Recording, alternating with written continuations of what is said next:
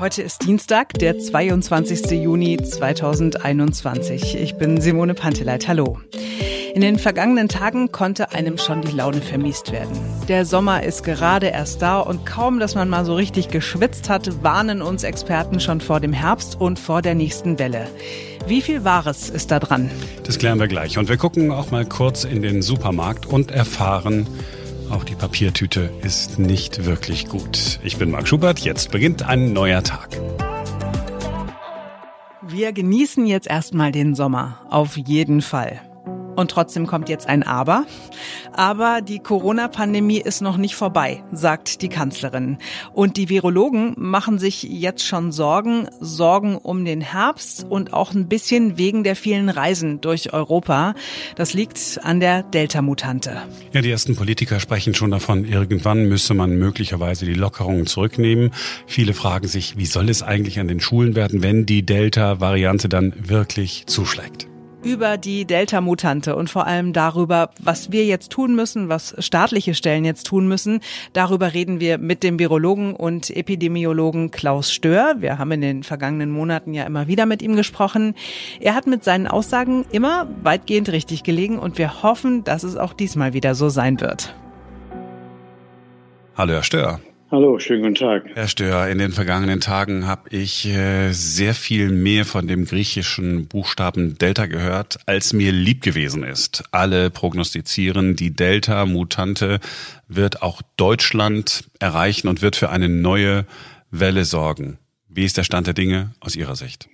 Ja, die Variante existiert schon länger, äh, ist jetzt in über 70 Ländern schon gefunden wurden und zirkuliert in den meisten Ländern äh, auf relativ geringem Niveau. War ja auch in Deutschland äh, äh, lange der Fall und ist ja auch jetzt noch bei sechs Prozent äh, in keiner Weise besorgniserregend. Die Engländer haben wieder als einziges Land äh, mit einem wirklich sehr guten Überwachungssystem gute Studien begonnen und haben tatsächlich feststellen können, dass bei ihnen die Fälle zunahmen und gleichzeitig die Variante auch übernommen hat. Das lässt sicherlich für viele Erinnerungen aufkommen an den Januar, Februar. Selbe Situation, nur mehr Fälle. Äh, und dort auch ist diese jetzt Alpha-Variante B117 äh, festgestellt worden. Die hat dann das äh, Infektionsgeschehen sehr schnell dominiert und hat sich dann auch wie dann klar vorhersagbar war, durchgesetzt und ist jetzt die dominierende Variante in Europa und wird jetzt, das ist eigentlich auch gut vorhersagbar, von der Delta-Variante ersetzt werden. Und ich bin mir sicher, dass sie noch mehr Buchstaben von dem griechischen Alphabet lernen werden, weil es noch sehr, sehr viele neue Varianten geben wird. Weil Sie sagen, das ist einfach nun einmal so bei diesem Coronavirus. Das ist ganz normal bei diesen RNA-Viren, die eine bestimmte Struktur haben. Äh, die machen einfach Fehler, wenn sie sich vermehren. Da werden einfach ein paar Aminosäuren vergessen, eine neue eingebaut äh, oder an einer anderen Stelle. Und dadurch ist die Immunantwort, die das neue Virus erzeugt, anders und kann sich dann nach natürlich besser bei denen, die schon vorher äh, eine Immunantwort haben von einem anderen Virus, auch gut durchsetzen. Das bleibt so. An der Influenza merken wir das ja auch. Das bleibt, dann noch, das bleibt auch in der Zukunft so. Wie schwierig ist die, diese Situation jetzt? Ähm, man muss sich hier vergegenwärtigen, dass in England die Todesfallzahlen ungefähr achtmal niedriger sind als in Deutschland, auch in Portugal, wo die Variante zunimmt. Äh, dort sind die Todesfallzahlen viermal niedriger als in Deutschland. Allerdings steigt die Inzidenz, die überschreitet, Mittelinzidenz überschreitet die Deutschlands äh, um ein Mehrfaches, liegt um 70 jetzt äh, in England. Ja, die Frage ist, wie wichtig und wie schlimm ist das? Für mich ist die Hospitalisierung, die Intensivstationbelastung und die, die Sterbefälle bei einer Pandemie besonders bedeutend.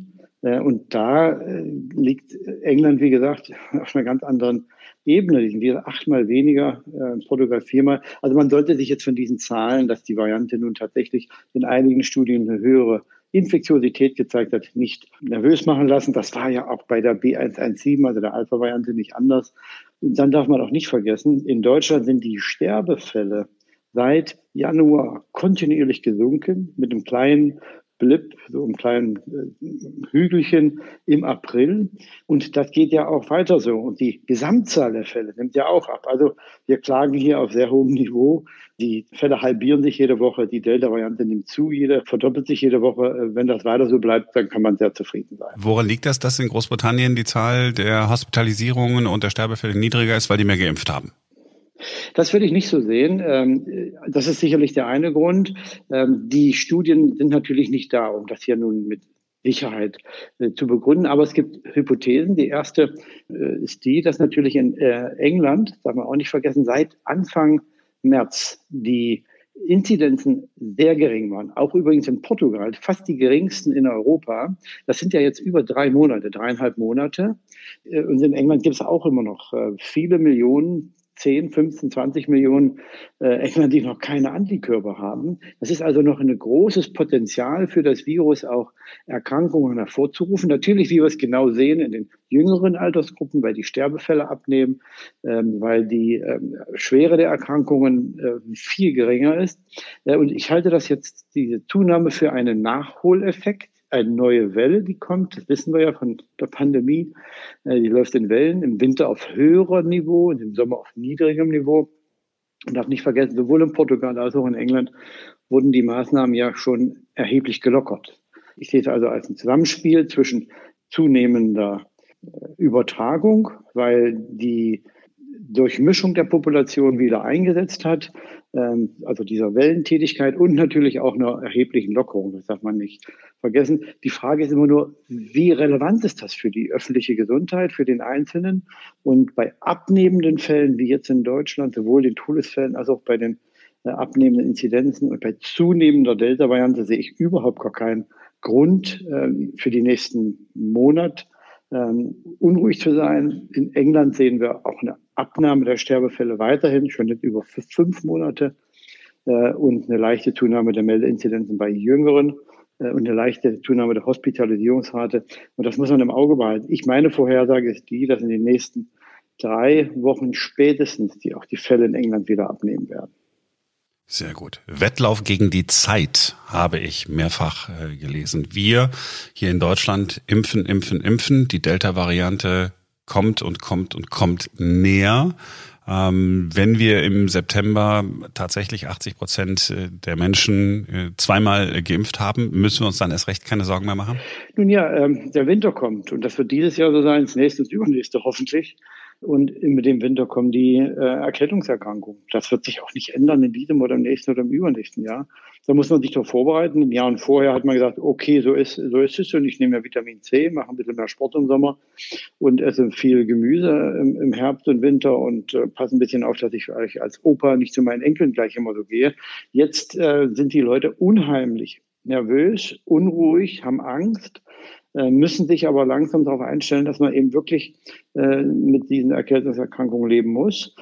Unterschied zu einem normalen, sage ich mal, Winter wird sein, dass eben noch sehr viele Menschen tatsächlich gegen dieses neue Virus noch nicht immun sind. Ich hoffe, es entscheiden sich sehr viele für die Impfung, ist eine bessere Wahl als die Infektion. Und es wird in diesem Winter auch eine richtig kräftige ähm, Grippewelle geben, würde ich mal sagen, also sowohl bei der Influenza als auch bei der Corona-Infektion. Aber wir werden bei weitem nicht mehr diese schweren Erkrankungen bei den älteren Personen sehen. Also die Intensivstationen und die Friedhöfe sind hoffentlich dann bei weitem leerer, als das äh, jetzt im letzten Jahr der Fall gewesen ist.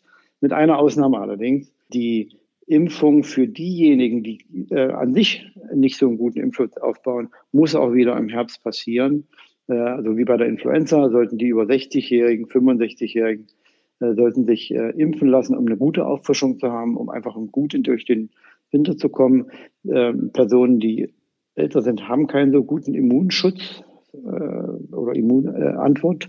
Äh, auch Personen, die zum Beispiel eine Immunschwächeerkrankung haben, äh, auch hier muss man äh, mit über einen Booster nachdenken. Aber da müssten ja jetzt die Studien langsam laufen, um zu dieser äh, Gruppen auch genau zu identifizieren, die dann wirklich im Herbst den Booster brauchen. Wir sind ja schon gedanklich im Herbst. Sie haben zusammen mit einigen anderen Kollegen aus verschiedenen äh, Fachgebieten, die meisten äh, sind Mediziner, eine Plattform gegründet, die Plattform Corona-Strategie.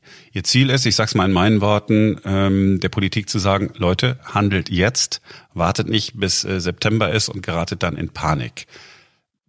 Was genau müssen wir jetzt tun, jetzt im Juni, damit wir im September vernünftig vorbereitet sind? Ja, also dieses Motto für uns ist ja, man muss nicht erst Wasser holen, wenn es brennt. Also schön planen, Strategie machen.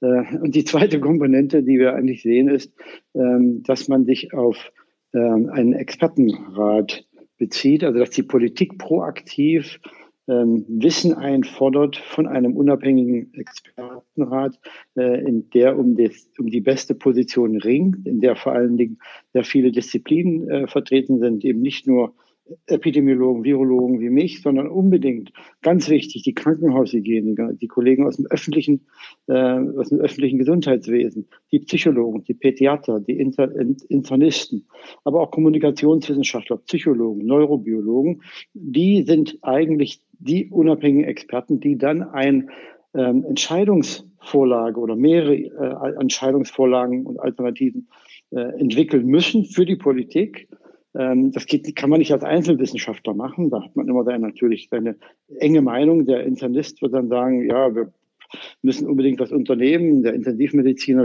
möchte das ganze Land zu machen und der Virologe äh, hat dann wieder drei neue Aminosäuren, eine neue Variante und ist auch äh, unheimlich besorgt. Und der Pädiater sagt, das können wir nicht machen. Die Kinder werden ja können wir nicht wegschließen. Also man muss da einen Kompromiss finden zwischen Freiheit, Gesundheit und Wirtschaft und den muss man in die Entscheidungsvorlage bringen und dafür werden wir, dass so ein Expertengremium gegründet wird, dass die Politik proaktiv sich kompetent, unabhängig, ständig äh, beraten lässt. Das sehen wir jetzt ja auch bei den Delta-Varianten. Wer legt denn nun fest, wie, wie, ähm, wie gefährlich die ist? Ist das ein bisschen populistisch auftretender Politiker, der ein sehr hohes ähm, ähm sehr oft gesehen wird. In Talkshows nehme ich an, meinen Sie? Ja, in Talkshows oder täglich interviewt wird, der ein, ein, ein Eindringvermögen in die, in, die, in die Positionsbildung hat, die das unheimlich ist. Oder ist es tatsächlich der unabhängige Experte? Haben wir bei der STIKO-Entscheidung gesehen. Der Herr Mertens mit seiner unabhängigen Kommission äh, hat fast weniger Aufmerksamkeit bekommen als einzige, äh, äh, als einige opportunistische Wissenschaftspopulisten. Also das, deswegen äh, haben wir uns zusammengetan. Wir plädieren für einen unabhängigen Expertenrat. Nicht, dass wir in den Expertenrat wollen, sondern wir plädieren für das normale Krisenmanagement, so wie das viele andere Länder machen. Die Schweiz hat einen Pandemierat, äh, die Amerikaner haben eine, ein, die Schweden haben, auch die, die Franzosen ähm, es kann keine Einzelmeinung sein, die dann die Politik äh, beraten. Ähm, und wir hoffen, dass dann natürlich auch die Krisenkommunikation sich ändert, dass man vielleicht ähm, nicht dieses, doch diese Drohgebärde aufbaut. Im Sommer wird alles viel schlimmer. Da kommt eine neue Variante. Im Herbst machen wir die Schulen lieber doch zu, weil jetzt Delta kommt. Äh, man wird auch nicht mehr so viele Leute damit erreichen, sondern dass man dann tatsächlich unabhängige Experten nimmt, um die auch die Krisenkommunikation zu bedienen. Und dann muss die Politik natürlich entscheiden. Hört man sie denn bei der Politik? Äh, ich, das kann ich jetzt nicht so sagen. Ich glaube, es werden andere viel mehr gehört. Ähm, es ist schon äh, interessant, dass zum Beispiel Kollegen wie Herr Watzel, der die Deutsche Gesellschaft für Immunologie als Präsident leitet, oder ein Herr Battenschlager, Deutsche Gesellschaft für Immunologie. Ich weiß nicht, ob die Namen Ihnen etwas sagen, ähm, aber das sind die Top-Fachkollegen. Äh, natürlich gibt es hunderte mehr. Oder es gibt einen Herrn Exner, es gibt einen Herrn Walger, es gibt einen Herrn Berner, es gibt einen Herrn Simon. Das sind die Präsidenten der Deutschen Gesellschaft für Pädiatrie, für Krankenhaushygiene. Äh, die äh, leiten die Gesellschaft für, für Kinder- und Jugendgesundheit kennen Sie die höchstwahrscheinlich genauso wenig wie Ihre nee, Zuhörer. Aber, an, aber, aber das sind die potentesten und kompetentesten Fachkollegen auf diesen Gebieten. Hm. Ich kenne ein paar Namen, weil äh, in den Interviews, äh, die wir in diesem Jahr geführt haben, äh, Sie immer mal wieder den einen oder anderen Namen schon erwähnt haben. Meine Frage zielt in die Richtung, gibt es denn mal irgendein ein Politiker, muss ja nicht gleich die Regi äh, eine Regierungspartei sein, der mal bei Ihnen durchgeklingelt hat und hat gesagt, Mensch, ja, diese Arbeitsgruppe, die Idee ist doch ganz, ich, die Idee, ich, die Idee ist so einfach, äh, dass ich mich wundere, dass es die eigentlich nicht gibt. Ja, das ist ja schon fast lächerlich, das Idee zu nennen. Ich will damit ne, ihre ihr, ihr Bemühen nicht ja. nicht nicht kleinreden, aber ähm, das liegt ja auf der Hand, dass das eine gute Idee ist, äh, verschiedene Disziplinen zusammenzurufen. Aber äh, warum was äh, Warum passiert es nicht? Ja.